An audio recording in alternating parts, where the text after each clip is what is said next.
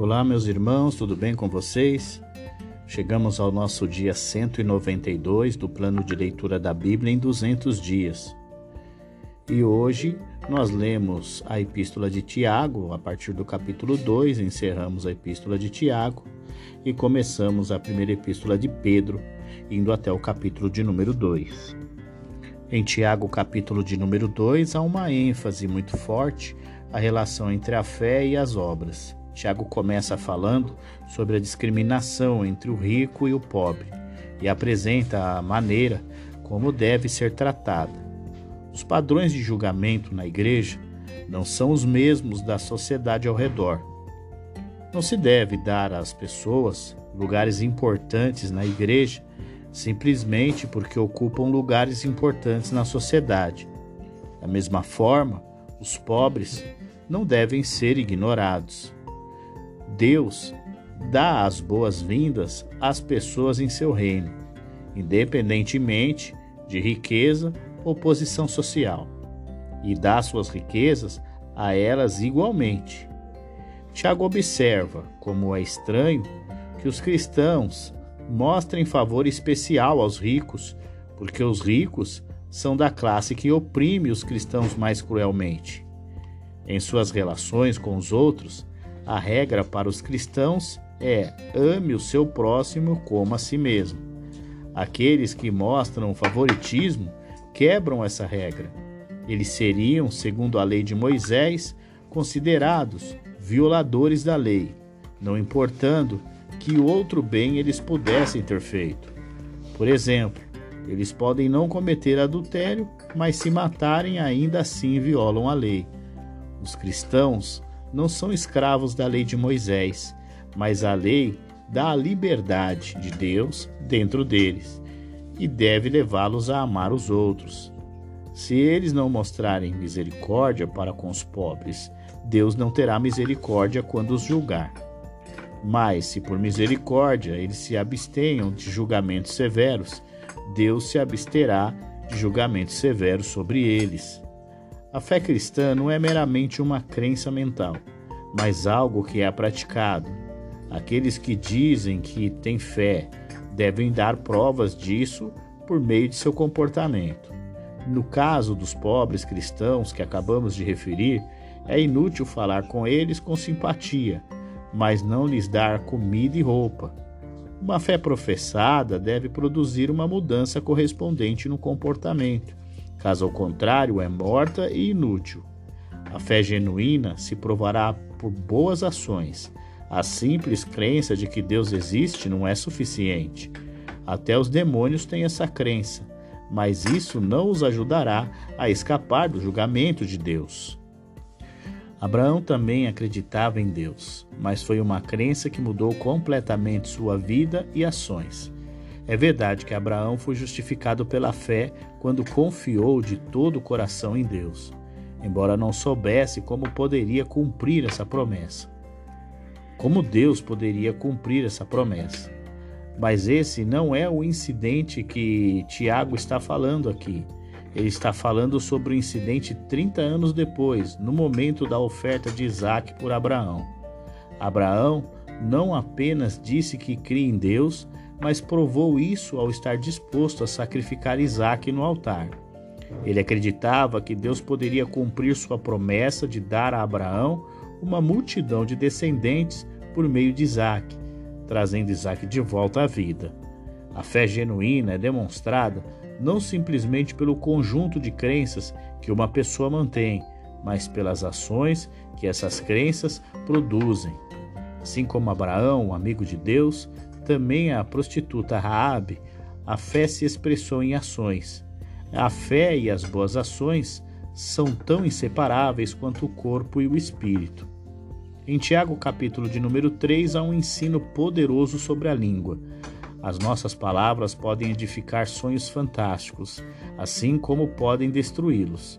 Tiago avisa seus leitores para não serem ambiciosos demais para serem professores na igreja, porque se eles instruírem os outros e depois falharem, receberão um julgamento maior.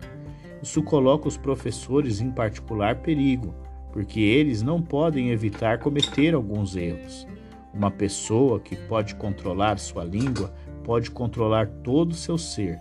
Assim como a broca controla o cavalo e o leme controla o navio, a língua controla a pessoa. Apesar de pequena, a língua pode causar grandes danos quando não controlada. Assim como uma pequena chama na grama seca pode queimar uma floresta inteira. Todo o mal dentro de uma pessoa se mostra através da língua descontrolada. Como com a ajuda de Satanás, a língua espalha o mal pela vida das pessoas como um fogo destrutivo que foge do controle. Quanto mais falam mal, mais seu comportamento se torna mal. As pessoas são capazes de domar animais selvagens, mas não conseguem domar suas próprias línguas. Três exemplos da natureza ilustram a inconsistência de usar a mesma língua para abençoar a Deus e amaldiçoar as pessoas. Os cristãos devem distinguir entre sabedoria espiritual e sabedoria mundana. Algumas pessoas são sem dúvidas hábeis em fazer planos e usar circunstâncias para atingir os seus objetivos, mas suas ações são frequentemente caracterizadas por ciúmes, egoísmo e desonestidade.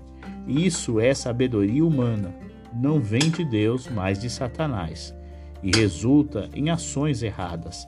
Contrasta fortemente com a sabedoria espiritual que se caracteriza pela humildade e retidão. Além disso, aqueles que agem de acordo com a sabedoria espiritual considerarão o bem-estar dos outros antes do seu próprio. Eles estarão livres de qualquer traço de engano ou desonestidade. O agricultor que semeia boa semente pode esperar uma boa colheita. Da mesma forma, os cristãos que semeiam a paz construindo boas relações com os outros podem esperar ver uma colheita de justiça em suas vidas. Em Tiago, capítulo de número 4, aprendemos qual é a raiz das guerras, discussões, desentendimentos e intrigas que há na humanidade. São os desejos malignos do coração. Continuando seu ensino sobre os maus resultados das atitudes mundanas, Tiago explica por que ocorrem brigas.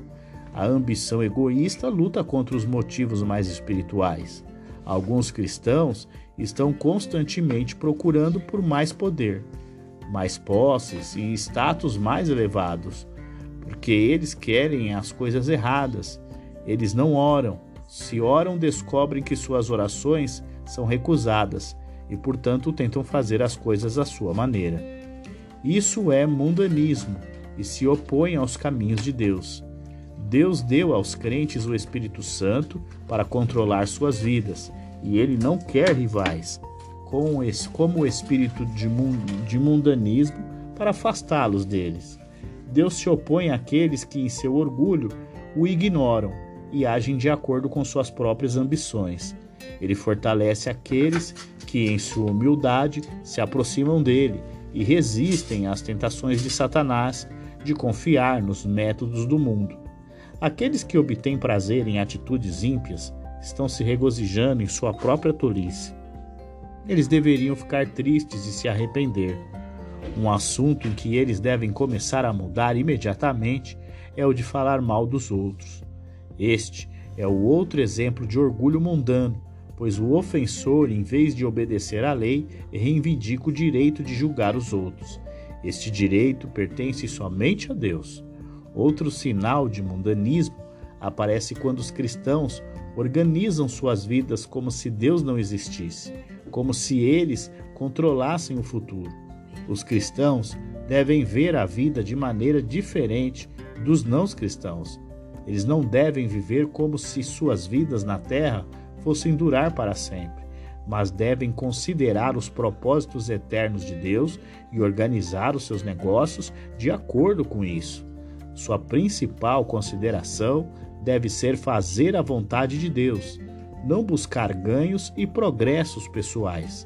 Se eles sabem que é assim que devem viver, mas não colocam os seus conhecimentos em práticas, são culpados de pecados.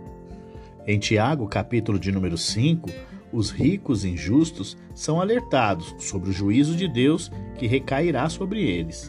Por explorarem aos pobres e não se importarem com seu sofrimento. Não devemos desanimar diante dos sofrimentos da vida. É necessário mantermos a esperança e a paciência, esperando com expectativa a volta de Jesus Cristo. Em seguida, segue um pronunciamento de julgamento sobre os gananciosos proprietários de terras.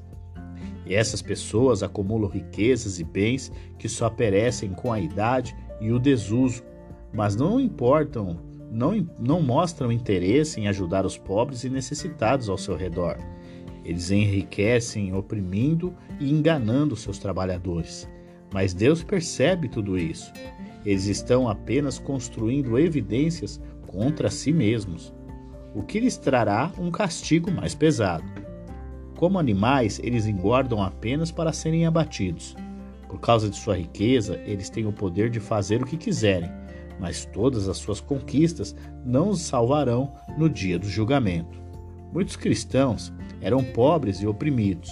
Alguns deles, sem dúvidas, fazendeiros que sofreram por causa dos ricos proprietários de terras. Tiago os encoraja a esperar pacientemente pelo retorno do Senhor, que lhes trará a vitória no final. Assim como o fazendeiro espera pacientemente pela chuva, que trará sua safra à colheita final. Deus está usando essas provações para ensinar-lhes paciência e por isso não devem lutar contra os seus propósitos resmungando. Alguns exemplos do Antigo Testamento mostram que aqueles que cooperam com os propósitos de Deus experimentam o gozo de seu amor e misericórdia. Tiago avisa ainda que fazer juramentos precipitados não os ajudará a suportar as suas provações. Ele sugere que fariam melhor falar e agir normalmente. Quando os crentes estão passando por momentos de dificuldades, eles não devem reclamar ou praguejar, mas, mas devem é orar quando estão felizes, não devem agir tolamente, mas cantar e louvar. Os cristãos devem compreender o poder que está disponível a eles por meio da oração. Se estiverem doentes, podem pedir aos anciãos que orem por eles. O ato de derramar o óleo daria à pessoa doente uma garantia simbólica da ajuda divina que está sendo dada. Em certos casos, o sofrimento físico pode ser o resultado de pecado pessoal caso em que a cura garantiria ao sofredor que o pecado está perdoado. Se os cristãos confessam suas faltas uns aos outros, eles podem orar com mais inteligência pelas necessidades uns dos outros. O exemplo de Elias é uma garantia de que Deus responde às orações de seu povo. Os cristãos devem se preocupar com todas as pessoas, não apenas com aqueles que se reúnem regularmente na igreja. Eles devem estar sempre procurando oportunidades de trazer as pessoas a Deus, para que essas pessoas possam ter os seus pecados perdoados. E assim nós encerramos a epístola de Tiago e começamos agora a primeira epístola de Pedro, capítulo de número 1 o apóstolo Pedro começa saudando aos eleitos de Deus espalhados por toda a Ásia. A esperança que foi implantada em nós pelo Evangelho de Jesus Cristo é vida e é viva e não pode murchar. Os leitores de Pedro são um povo disperso de Deus, uma expressão que Pedro usa com um significado amplo. Em relação ao local de residência local, eles são o povo de Deus espalhados por todo o norte da Ásia Menor. Mas em relação ao céu, eles são o povo de Deus espalhado em toda uma terra estrangeira. Sua verdadeira pátria é o céu e a terra estrangeira é o mundo. Eles realmente pertencem a Deus. Ele os escolheu e os purificou com o objetivo de que fossem santos e obedientes. Através da morte e ressurreição de Cristo, Deus dá aos crentes uma nova vida e promete-lhes bênçãos eternas. Ele também protege esta vida para eles. Eles podem, portanto, ter certeza de que quando o dia da herança chegar na volta de Cristo, eles desfrutarão das bênçãos prometidas e assim experimentarão a salvação em sua plenitude. Essa garantia dá alegria aos cristãos em meio às provações da vida presente. As provações produzem resistência e a resistência prova que a fé é genuína. À medida que a fé se fortalece e a alegria aumenta, seu amor por Cristo é enriquecido. Eles experimentam de antemão a maior comunhão que terão com Cristo quando sua salvação atingir o seu cumprimento em seu retorno. Os profetas do Antigo Testamento, que pelo Espírito de Deus predisseram essa salvação, tentarão sem sucesso, tentaram sem sucesso descobrir quando ela aconteceria e quem seria o grande Salvador Messias. Deus mostrou a eles que em suas profecias seriam compreendidas por uma geração futura. Quando Cristo morreu e ressuscitou, outros mensageiros de Deus, guiados pelo mesmo Espírito Eterno, viram o real significado de suas profecias e então ensinaram outros. Agora que os cristãos receberam uma salvação tão grande, eles devem disciplinar seus pensamentos e comportamento para que estejam sempre prontos para a volta de Jesus Cristo. Eles devem pensar e agir não de acordo com seus hábitos anteriores, mas de acordo com os caminhos de Deus. Eles devem modelar o seu caráter, não nas pessoas da sociedade pecaminosa ao seu redor, mas no Deus Santo como os cristãos reverenciam a Deus como seu Pai e juiz, eles desejarão ser mais santos em suas vidas diárias.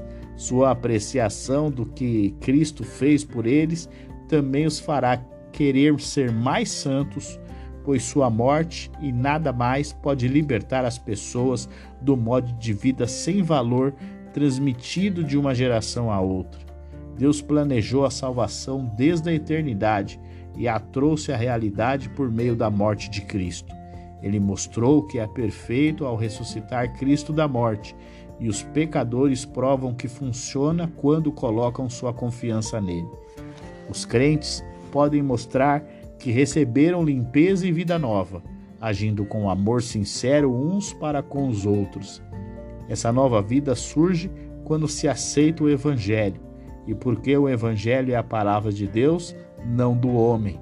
A nova vida é permanente. As coisas nascidas de origem humanas morrem, mas as coisas nascidas de Deus não. Em 1 Pedro, capítulo de número 2, nosso último capítulo de hoje, o apóstolo nos apresenta a Deus como pedra viva. Esta é a principal pedra da construção do reino de Deus. Sendo assim, nós, os que cremos, somos transformados em pedras vivas e participamos desta edificação. Visto que os crentes devem exercer amor uns pelos outros, eles devem remover de suas vidas todas as atitudes e ações que impedem o amor.